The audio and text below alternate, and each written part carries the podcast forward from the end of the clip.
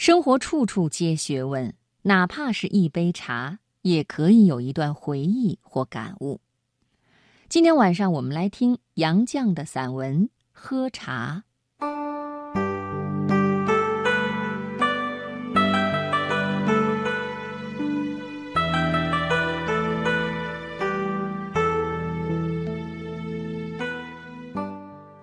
曾听人讲洋话。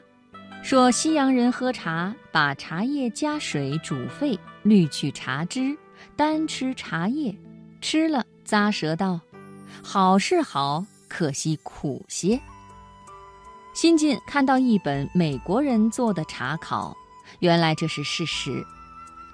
茶叶初到英国，英国人不知怎么吃法，的确吃茶叶渣子，还拌些黄油和盐，敷在面包上同吃。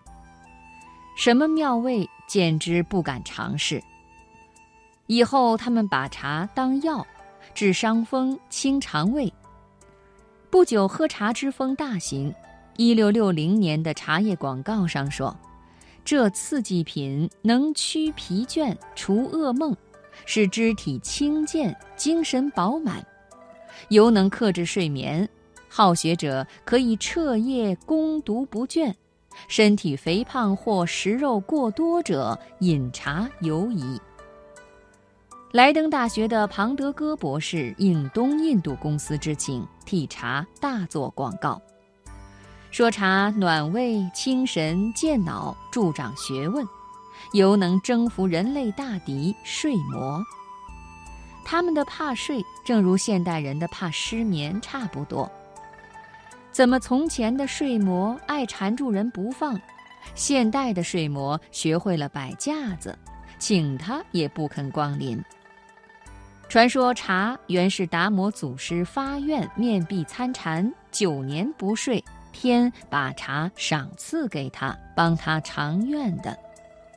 胡桥饮茶诗，沾牙旧性于干事，破睡当风不夜喉。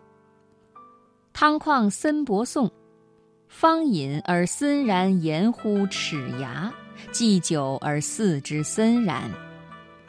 可证中外古人对于茶的功效所见略同，只是茶味的余甘不是喝牛奶、红茶者所能领略的。浓茶掺上牛奶和糖，香烈不减，而解除了茶的苦涩，成为液体的食料。不但解渴，还能疗饥。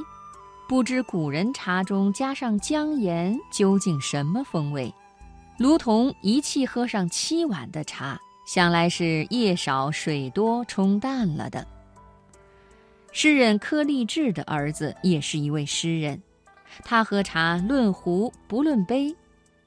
约翰生博士也是有名的大茶量，不过他们喝的都是干鱼的茶汤。若是苦涩的浓茶，就不宜大口喝，最配细细品。照《红楼梦》中妙玉的论喝茶，一杯为品，二杯即是解渴的蠢物。那么喝茶不为解渴，只在变味，细味那苦涩中一点回甘。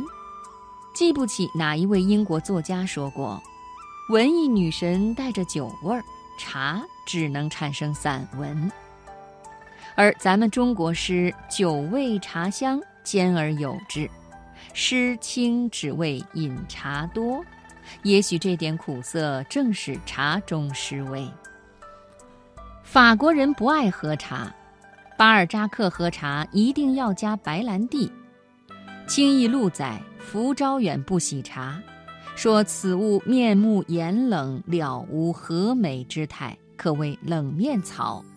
茶中加酒，是有和美之态吧？美国人不讲究喝茶，北美独立战争的导火线不是为了茶叶税吗？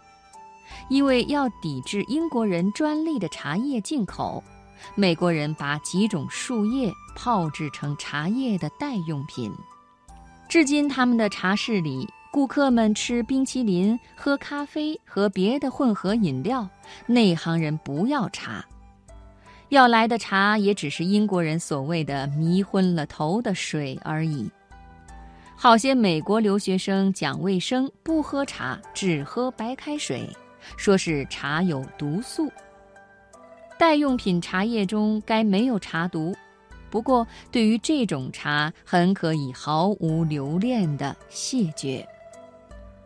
伏尔泰的医生曾劝他戒咖啡，因为咖啡含有毒素，只是那毒性发作的很慢。伏尔泰笑说：“对呀。”所以我喝了七十年还没毒死。唐宣宗时，东都进一僧，年百三十岁。宣宗问服何药，对曰：“臣少也见，素不知药，唯是茶。因赐名茶五十斤。爱喝茶的，不妨多多喝吧。”好啦，收音机前的好朋友们，我们今天一个小时的财经夜读到这里就要跟朋友们说一声再会了。如果你有什么样的心里话，或者你看到了哪些打动你的文字，都欢迎你给我们发送过来。我们的邮箱地址是 cjyd at cnr 点 cn，希望能够看到你的心灵文字。好啦，今晚我们的节目就到这里。编辑主持安然，谢谢所有好朋友们的收听，我们明晚再会。